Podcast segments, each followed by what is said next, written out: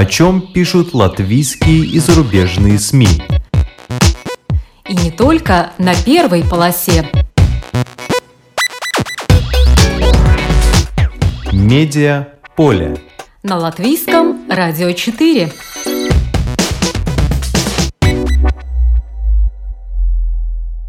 Здравствуйте! Вас приветствует Марина Ковалева. Как русское радио в Литве с годами стало радио Р, родным радио. Что сказала ему премьер-министр Литвы о тенденции отмены русского языка и культуры? Как добились, что в Литве будут регулярно давать деньги медиа на русском и других языках нацменьшинств? Почему подкаст «Код Гаона» о литовских евреях это личное для нашего героя. Об этом сегодня в Медиаполе. Наш гость Эрнест Олесин, программный директор Радио Р. Он создал в Литве ассоциацию медиа на языках нацменьшинств, которые работают на русском, польском и английском, и литовской диаспоры. Почему еще и на английском, спросите вы? Да потому что те же солдаты НАТО в Литве нуждаются в информации. А что касается русского, так он родной для сотен тысяч граждан Литвы, иммигрантов, которые нашли в этой стране убежище. Эрнест считает, важно, что мы говорим, а не на каком языке. Я созвонилась с Эрнестом Олесиным, чтобы он нам рассказал об историческом событии, которое произошло этой осенью в литовском медиамире, ну и, конечно, о своей радиостанции. Предлагаю вам послушать наш разговор.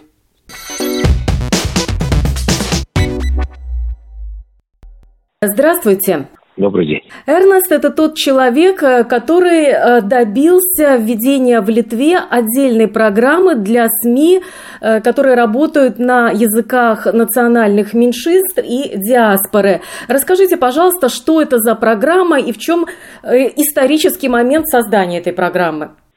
Ну, как и во всех странах наших вот соседних, существуют фонды поддержки СМИ, мы не исключение, и последние два десятилетия как минимум главным фондом был фонд поддержки печати радио и телевидения, который раздавал государственные средства региональным, культурным СМИ. Ну и, конечно, когда были вызовы большие для государства, нужно было как-то бороться с дезинформацией или еще чем-то, усиливать э, наше общество, информировать его, дополнительно выделяли средства, и через этот фонд распределялся. Там 21 акционер, большая сложная система, но в фонде никогда э, не происходили быстрые перемены, и на рынке уже существовали электронные СМИ, но все время были проблемы. А как дать деньги поддержать электронные СМИ? Э, наши национальные группы на языках, как известно, в Литве польские медиа, медиа на русском, на английском языке тоже существуют, они как-то не проходили ни какую-то категорию. Рынок рос, э, кризисы, и нужно было реформировать. И после долгих попыток э, еще пять лет назад э, реформировать этот фонд ничего не получалось. Соответственно, каждые выборы одни получают, другие нет. Кто выигрывает, тот с властью, и как-то все это выглядело. Конечно, никаких там коррупционных вещей не было, суммы небольшие, но все же. И весь рынок СМИ договорился между собой, что нужны серьезные реформы. После конференции было принято решение ну, с первого раза не получилось, четыре года работы. Сегодня результат есть. Зарегистрированный новый фонд, новый директор. Опаздываем объявить программы. Все плохо, но все счастливы, потому что это большой шаг вперед. А, то есть, э, благодаря вашей работе как раз сейчас э, создан особый фонд, который обязан поддерживать средства массовой информации на языках национальных меньшинств уже на регулярной основе. Правильно я поняла? Абсолютно верно, но только я так обобщать не хотелось бы. Я представляю группу СМИ, более 20 различных СМИ на польском, русском, английском языке. Мы всего лишь одна маленькая программа, а договориться нам удалось со всеми ассоциациями страны. Это национальная печать, национальное радио, национальное телевидение, интернет-издание. Это региональные культурные организации. То есть почти 15 организаций договорились между собой. Мы получили поддержку абсолютно всех участников медиарынка, чтобы программа для э, СМИ на языках национальных общин и нашей диаспоры за границей была выделена в отдельную, обособленную вещь. Я знаю, что в Латвии это работает давно. У вас есть такая некая региональная а, политика, например, когда программа выделена только для Латгалии, когда идет или двуязычие, или э, формулируется задача. Специфика наших СМИ требует отдельного подхода. Мы не можем конкурировать с находящимся в таком же контексте, ну, скажем, мы тоже региональные СМИ, но наша аудитория меньше или более специфична, или мы, например, не проводим, члены нашей ассоциации не проводят там рейтинговые опросы, которые позволяют им быть полноценными участниками рынка коммерческого, а их роль очень важна для государства именно для информирования граждан о событиях и донесения информации. А как будет финансироваться вот этот фонд? Это процент от ВВП или какая-то доля акцизного налога?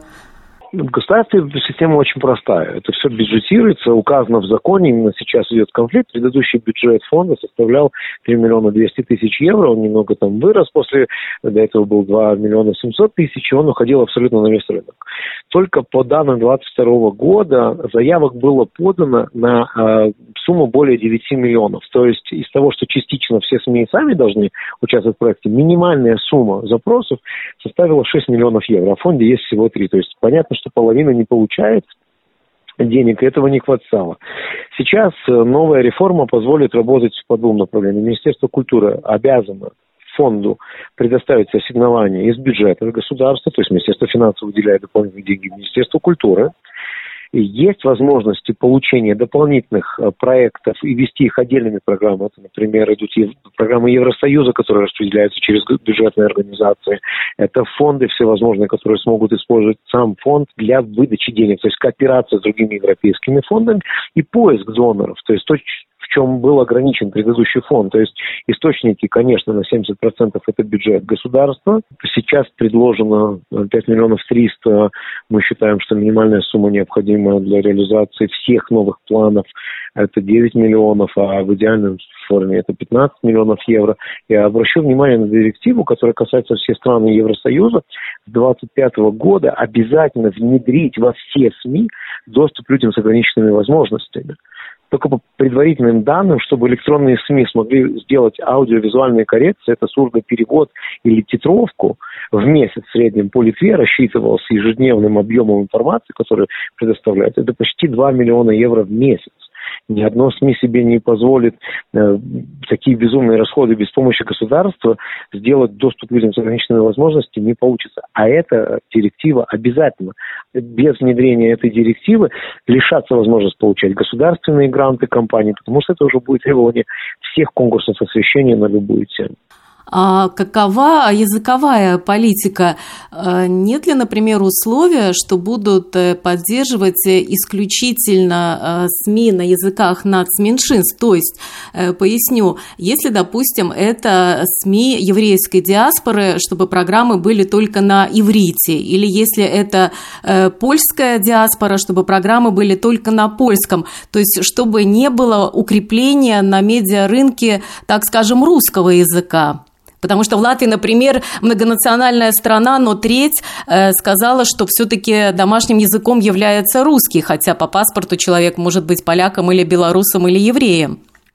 Мне абсолютно понятна ситуация, у нас немного отличается. Есть количество русскоязычных жителей Литвы ну, в каком-то цифрах э, оно в Латвии значительно больше, плюс конъюнктура гражданства немного другая. В этой ситуации у нас почти полмиллиона жителей, представителей других национальностей, 200 тысяч это мигранты, еще дополнительно ко всему. Это 90 тысяч из Украины, более 50 тысяч в Беларуси, есть россияне, а, и у нас миграционная политика немного иначе, и вся эта история с границей Беларуси все иначе, несмотря на все это, отвечая на ваш вопрос, у нас был пример такой истории. Э, еврейская община Литвы общается по-русски и по-литовски. Но была очень интересная история татарской маленькой общине, э, которая в своем бытовом языке использует литовский. Вот тут и ответ лежит э, в, в, в прямом вопросе. На каком языке разговаривает национальная община? Со своим, между собой. Вот на таком языке и медиа. То есть медиа регистрированы, соответственно, на том или ином языке. У нас нет исключительно делегированных медиа там, для там, татарской или еврейской общины. Для этого у нас есть департамент э, национальных меньшинств. И эти проекты финансируются через них. Когда мы говорим о СМИ, это участники рынка, которые соответствуют всем требованиям электронных или ну, вот просто СМИ по закону о СМИ. То есть это и кодекс этики, это регистрационные какие-то вещи, это лицензии, лицензирование. То есть просто какое-то издание э, маленькой культурной группы не является средством массовой информации. И поэтому я думаю, что здесь ситуация очень простая. О том, что влияние русского языка или тиражи изданий на русском языке или смотрибельность официальная уменьшилась за последние годы, по понятным и субъективным объективным причинам, однако в расчет не берется, например, использование электронных СМИ, таких как, там, я не знаю, интернет-трансляции, IPTV или что-то, поэтому уж на 100% будьте уверены, что люди перестали пользоваться СМИ локальными, нет таких оснований, или, или как раз только иностранные СМИ на русском, польском языке. Так вот, хороший пример, наверное, у нас есть пять каналов польского телевидения, которые бесплатно доступны э, в Вильнюсском округе, их рейтинги не показывают больших результатов. При этом э, польская община Литвы частично смотрит польское телевидение из Польши, а частично использует СМИ на русском языке. И, к сожалению, события 20 2022 года, но окончательно мы потеряли этот контакт. Люди сейчас пользуются очень перепутанно источниками информации. Будьте уверены, что они что-то смотрят, не слушают. Мы не можем. Поэтому работаем, стараемся сохранить аудиторию.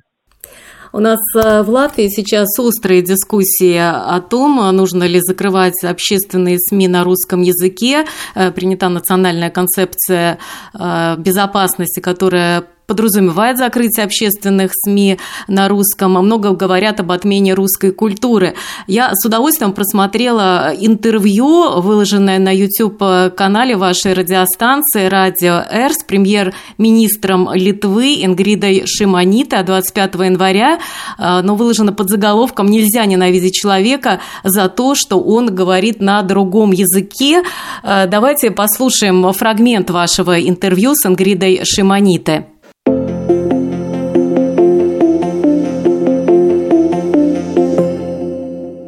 В Литве сейчас проживает, по данным того же Департамента миграции, там 150 тысяч разрешений выдано. Из них большинство людей – это граждане Украины, граждане Беларуси, России. У нас 16% жителей Литвы – это представители других национальностей.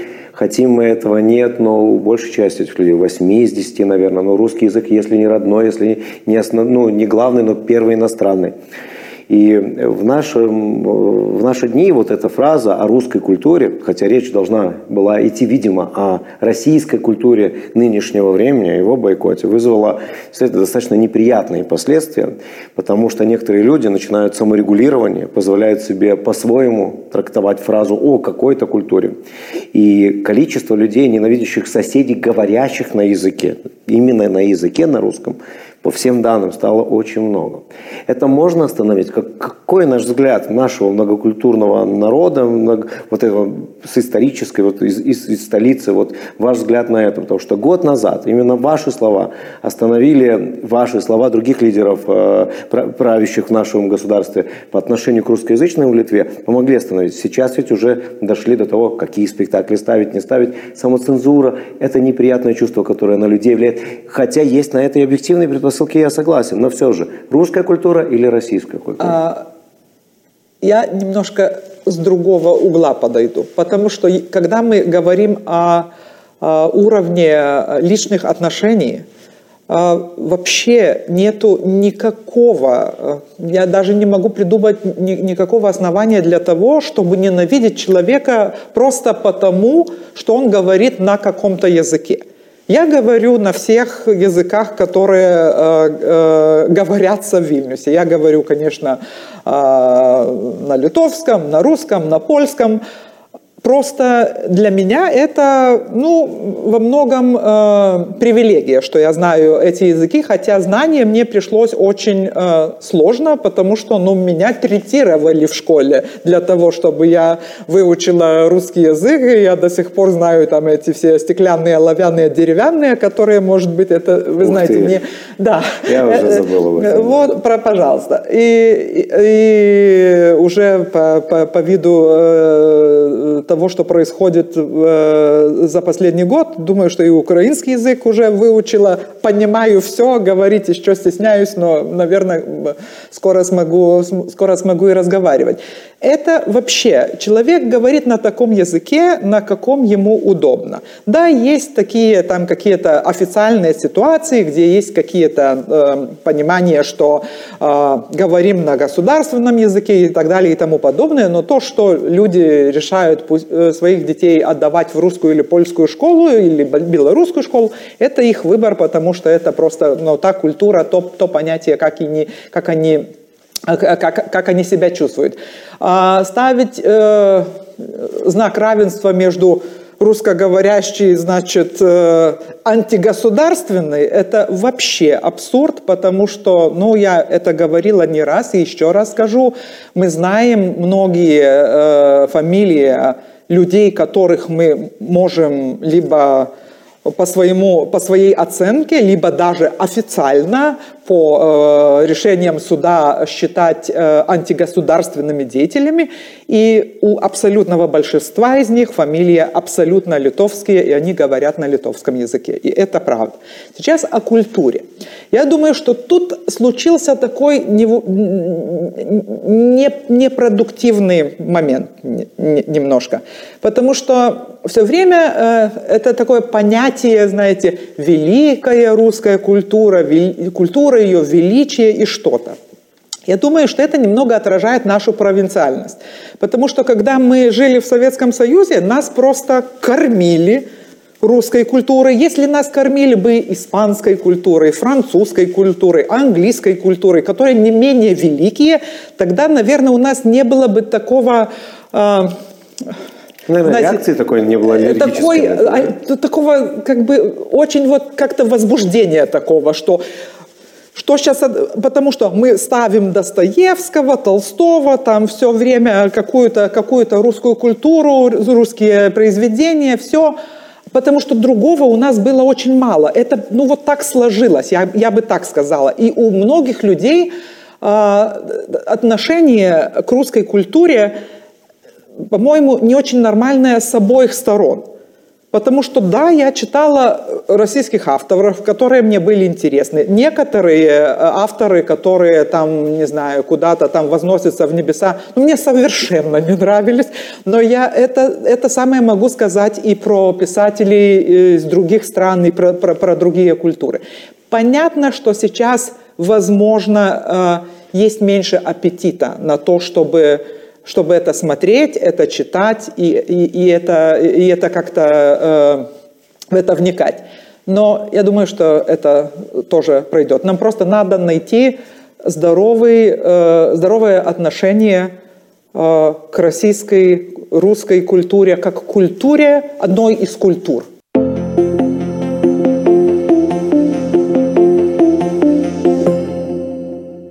Надо найти здоровое отношение к российской русской культуре, как к культуре одной из культур. Э, как вы слышали, только что сказала Ингрида Шиманита, но это было сказано 25 января, уже прошло достаточно много времени. Как э, сейчас э, изменился вот этот дискурс? Что говорят в Литве по поводу русского языка и русской культуры на данный момент? Я честно скажу, что какого-то более болезненного или более, наоборот, теплого отношения нету. А, к сожалению, очень жаль, что мигранты где себя не чувствуют хорошо достаточно в Литве, они не полноценно вступают в жизнь. Я всегда забочусь о гражданах Литвы другой национальности. Меня их состояние больше всегда волнует, где они берут информацию – и сказать о том, чтобы политическая конъюнктура как-то изменилась и стала бы более теплым отношением нельзя. Разговоров о закрытии школ нету. А, общины участвуют э, и продолжают свою культурную деятельность. Больше количество материалов, но стали более закрыты, менее слышны. Наверное, об этом речь. У какой-то группы людей радикализировалось отношение ко всему русскому, у каких-то людей эта ситуация остается нейтральной. Наверное, пример надо привести, то, что и в Латвии произошло, и в Литве, и в Эстонии, это вот эти атаки на школы, электронные письма. Они поступили как русские, так в польские, так и еврейские, и литовские школы. И когда эвакуация школ проводилась, то есть терроризм или беда, или фон опасности, он на самом деле людей объединяет. И несмотря на то, что все письма были, ну, в большинстве своем были на русском языке, но это отдельного какого-то подчеркивания не было. Все понимают, кто наш враг сейчас, кто пытается нас поссорить, Хватит ли у людей мудрости и терпения не поддаваться на это, сказать, что кого-то слишком уезжает. Мне кажется, что ситуация немного полегче в Литве. Но такая ли она светлая, ну, это сложно сказать. То, как было, уже не будет, с этим придется свыкнуться. Конечно, неприятно, когда представители латвийской власти, как пример, приводят, что они хотят от неграждан Латвии хотя бы добиться, чтобы могли сами купить в магазине. Нам непонятна история языкового конфликта в Латвии, почему люди, живущие несколько десятилетий, не владеют государственным языком. Видимо, тому способствовало решение литовского государства сразу сделать всех граждан. Непонятно, эта проблема просто морально. Поэтому для нас купить в магазине или знать минимально, мы бы, если бы услышали от представителей своей власти что-то похожее, то, наверное, а, эта власть уже бы не была бы у власти, ну, потому что нет в Литве этой проблемы вообще. С другой стороны, поход поиска за одну языковую вещь. Ну, понятно, что слово «русский» ассоциируется, несмотря на то, что это мой родной язык, он пока со светом не ассоциируется. И это связано с тем, что давление на границе стран, экономическое положение, очень сложные отношения с Беларусью, большое количество мигрантов не передает. И мы не так близки, мы все-таки разные. Мы разные. Люди из Латвии и Литвы ближе, чем люди из Беларуси или России или Украины. Мы просто пожили немного иначе, не хотим уже иначе. Поэтому мы иногда уступаем, но это будет эм, для нас в будущем, наверное, проблемой, потому что когда мы уступаем, знаете, как шага назад нет. Но мы боремся за русский язык, за его существование на нашем рынке. Радикалы были и будут всегда, но надо быть выше всего этого. А, вы директор э, программы радиостанции, которая сейчас называется «Радио Р», родное радио, а, но раньше это было русское радио, вы на рынке уже 22 года, как сами отмечаете, из 33 лет независимости Литвы. Вот э, когда вы из русского радио стали родным радио, радио Р? Да, ну эта история очень просто. Было русское радио Балтис, вместо литовского латвийское предприятие, которое стало литовским предприятием. Ситуацию 2014 года мы изменили название на Русрадио ЛТ и продолжали вместе там уже э, вещать до 24 февраля 2022 года. Именно этот день мы называем сменой названия. На самом деле оно должно было оставаться «Р», радио стало «Радио Р», оно все равно родное, потому что мы говорим на родном языке, что произошло какого-то изменения. Но это первый раз в истории радиостанции, когда мы больше не используем франшизу в своем эфире. В этом вся история.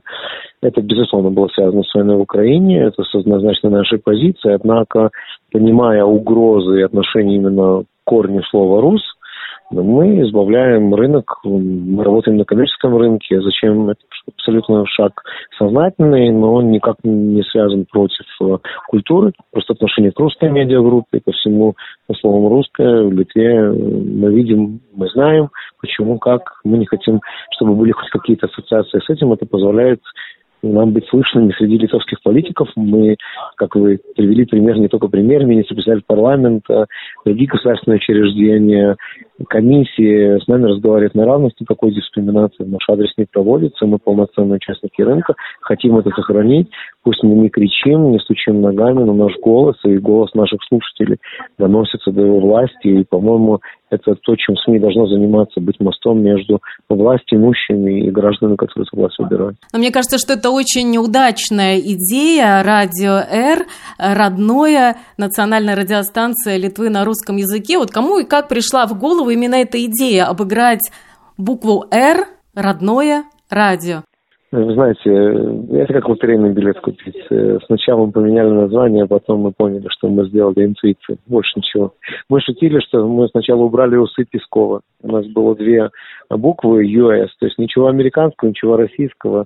Остались сами по себе родные и для себя близкие. Мы такая маленькая русскоязычная община нашей страны, которая все получается. Мы шутим, мы были самой юмористической радио страны, а сейчас, конечно, поводов улыбаться все меньше, и события на Ближнем Востоке нас тоже касаются, потому что так или иначе это все попадает э, и война в Украине продолжающаяся, и говорю, и приграничные все дела, и озлобленность людей, экономические вещи, рост простых бытовых вещей. Мы отличаемся, конечно, в каких-то вещах, но мы остаемся людьми. Нам нужно оказаться в кругу близких людей. Мы завидуем латышам, что вы сегодня можете увидеть великих российских артистов, которые выступают на нашу подмостку, там, еще купить какие-то русские книги, потому что вот у нас есть проблема там с доступом к новой литературе на русском языке и ее приобретению. У нас там нет Алиэкспресса среди э, наших вещей, но растущие проценты по ипотеке, они действительно людей травмируют. И иногда мы так боремся за глобальный мир, но в нашем бытовом, личном, важном нужно теплое, доброе слово, которое было рядом. Ну вот ради для доброго, теплого, обнять, пожалеть. А несколько слов о том, как вы сейчас развиваете подкасты. Ну, честно говоря, э, мы просто делаем, мы работаем, мы даже делаем подкасты на литовском языке, мы как раз по многонациональной тематике, тут уже больше работаем грантовые, наверное, решения, потому что это не монетизируется в Литве, как минимум, соответственно, так это ничего сделать нельзя. Подкаст или части – это один из элементов обязательных сейчас для существующих СМИ. То есть мы как радио, самое слабое наше место – видео, но э, подкасты у нас есть, мы следим, завидуем, радуемся всем технологиям. То есть что бы мы ни производили, телеграм-канал, Facebook, я не знаю, сайт, эфир, видео какую-то штучку, всегда в этом должна быть какая-то польза. Вот родное, оно еще и полезное. Вкратце так. Но у вас есть э, серия «Приключения украинцев в Литве», у вас есть серия «700 лет э, в Вильнюсе». Все это выложено на э, вашем сайте, любой может найти. Но я хотела бы предложить нашим слушателям послушать фрагмент одного из эпизодов подкаста «Кота Гаона». Гаон – это духовный лидер еврейского народа, так вы назвали свои подкасты о литовских русских евреях, я выбрала фрагмент э, про еврейскую музыку. Давайте послушаем. Это подкаст «Код Гаона». Код о евреях э, Литвы и в Литве, и за ее пределами. А, шаббат шалом. Да, шаббат шалом, само собой. А, Гинтер Зукас. Я не еврей, я литовец, всю жизнь прожил бок о бок э, с евреями, но для меня они по-прежнему люди-загадки, и я пытаюсь разгадать эту загадку. Я Эрнест Олесин, я еврей, я э, тоже пытаюсь разгадать эту загадку, но без музыки нету праздника. А, у нас сегодня три гостя. Да. Давай так, два мужчины и гитара. Да? Ну да, именно как всегда. Все правильно же? Соответственно, ну, да, да, да, соответственно фигуре. Да, да, да, фигуристая женщина. Илья Рапопорт. Э, здравствуйте. Миш Яблонский. Добрый И вот день. она самая, она самая, можно вот как-то вот это, это как раз э, сфарадим, сефарды. Сефарды. А ну, сефарды это что? Ну, Нешкина. Сефарды а, это... Нешкиназы. Все. Нешкиназы, нет, это Африка, это Италия, это Испания, Португалия, это вот те края. Все ритмично. В общем, наши братья Ромы тоже любят такую музыку. А, про музыку. Да. Еврейская музыка, тема нашего сегодняшнего подкаста. Да, Еврейская по крайней мере. песня. Еврейская песня, но понимаю, что мы говорим о месте, где мы живем, о Литве, э, где культура, идыш-культура имела очень большое большое развитие, так или иначе с детства оставляло у детей э, большое впечатление, потому что, помнишь, все истории, рассказанные в предыдущих эпизодах, бабушка пела мне песню. Илья, а кто тебе пел э, песни в детстве? А, мне дедушка пел песни, на самом деле. А он пел тебе еврейские песни? Он пел еврейские песни, он был музыкантом, он войну прошел как дирижер оркестра даже, будучи и воевал, но и вот когда были все какие-то вот парады, он дирижировал оркестром. Поэтому большинство вот этих всех еврейских вещей я узнал от дедушки. Ну, то есть... И с точки зрения и профессиональной стороны, конечно, я был очень маленький, я еще тогда не понимал, что там он пытается мне э, внушить, но я уже понимал, что это что-то особенное, стоящее ну, в стороне от того, что мы слышим. Второй э, вариант как бы не было смешно. Э, пластинка, на которой люди нашего поколения, наверное, все воспитывались, это бременские музыканты. Да. Да, да. сам Геннадий Гладков признал, что то все песни, которые он там использовал, это так или иначе идышистские песни, просто мы тут э, шутили, что мы литовские песни перекладываем на еврейский лад, а он еврейские песни переложил на русский лад. Ну и так и полюбилось, то есть да, сразу да, так да, да. всем людям. То есть они, еврейская песня, она звучная, она западает, ну вот как она, или она больше, более грустная, я вот хочу просто вот это... Еврейская это песня, все. она и звучная, и западает, и веселая, и грустная, ну, только вот гетто одно чего стоит, ну, да? Там песня поддерживала, и плакали с песней, ну, ну то есть э, Песня — это один из пластов тех, которые вот во время войны людям помог пережить вот эти тяжелые времена.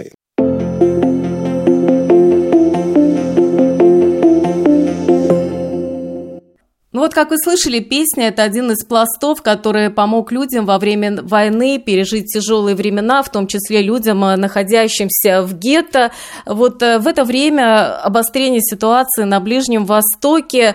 О чем сейчас э, будут подкасты вот из этого раздела?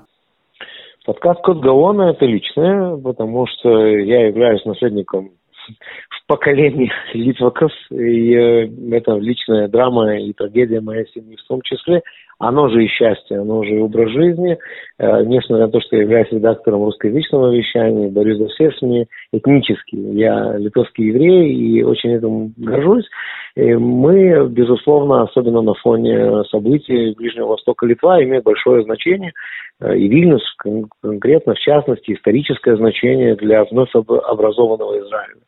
И люди, которые проживали на территории Латвии, Литвы, Беларуси, Украины, частично и Польши, а, они все имеют отношение. Есть три идыш культуры, как бы три подразделения идыш культуры. Одно вот это литвакское, оно особое, оно имеет свое религиозное направление, очень-очень ультраортодоксальное. Мы же взяли светскую часть этого вопроса, ведь сам Гаон, он э, некогда сказал, закрытая религиозная община не сможет жить Э, рядом э, с людьми, э, когда не знают их традиций. Первое, что сделал Гаон, перевел алгебру на еврейский язык, что начали учить точные науки. То есть, и Вильнюс был одним из городов, который позволил евреям жить не за стеной города, а внутри города.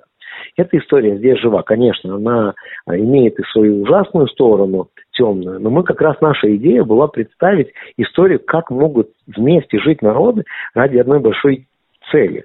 Литовские евреи сделали многое в истории Литвы для того, чтобы Литва обрела независимость э, межвоенную, когда мы говорим вот после 18 э, года, еврейский институт мирового значения, идыш культура ее развития, некий такой маленький манматор еврейский, очажок театра, кино, культуры, который известен во всем мире, лучшие идыш э, культуры ее истории, то есть бесконечные вещи, которые прославляли государство, то есть, когда вопрос настолько отношений или там антисемитизм, пусть он будет, или какие-то вещи, которые в голове забит, есть такие прекрасные неизвестные факты о Литве, которые помогают найти контакт с литовцами, с русскими, с поляками, с белорусами.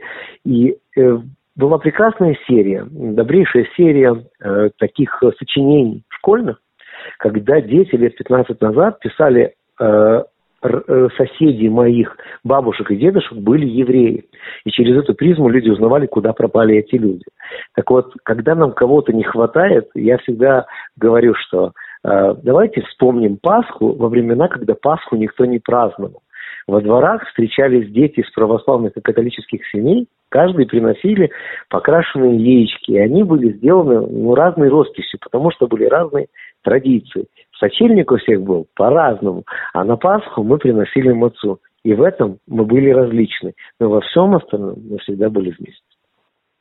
Но говоря о единстве э, разных народов, я знаю, что вы собирались э, продвигать идею объединить э, медиа нацменьшинств, вещающих на самых разных языках в регионе стран Балтии. Что сейчас делается в этом направлении? Мы работаем над этим проектом. У нас была некая такая попытка, она все время проявляется эта история. Очень хочется рассказать русскоязычным жителям Латвии о том, чем живет Литва, что мы различные. То же самое с Эстонией. Была попытка рассказывать. Но, опять, жителям Венспилса или жителям, ну, я не знаю, там, Нарвы э, абсолютно иногда не идут друг друга, да, грубо говоря. Есть вещи, которые общие, интересные, которые нет. Что же касается медиа, возможности узнавать больше о своих соседях, о их каких-то вещах мы берем друг у друга пример. Мы обмениваемся информацией, мы очень любим региональные СМИ, в том числе мы очень любим вашу латышскую чайку. Для нас это птица добра и вести, которая рассказывает о каких-то бытовых вещах. Жители Висагинуса очень любят посещать Даугавпилс, там и большая польская община, и нам не все равно. Мы э, всегда едем куда-то далеко, а надо попасть куда-то ближе. Работаем над возможностью информировать друг друга, но последнее время показало очень четко. Нужно две вещи. Первое, чтобы власть хотела общаться со своими гражданами, это номер один. И второе, чтобы между странами было бы больше общих интересов, тогда они достигают большего.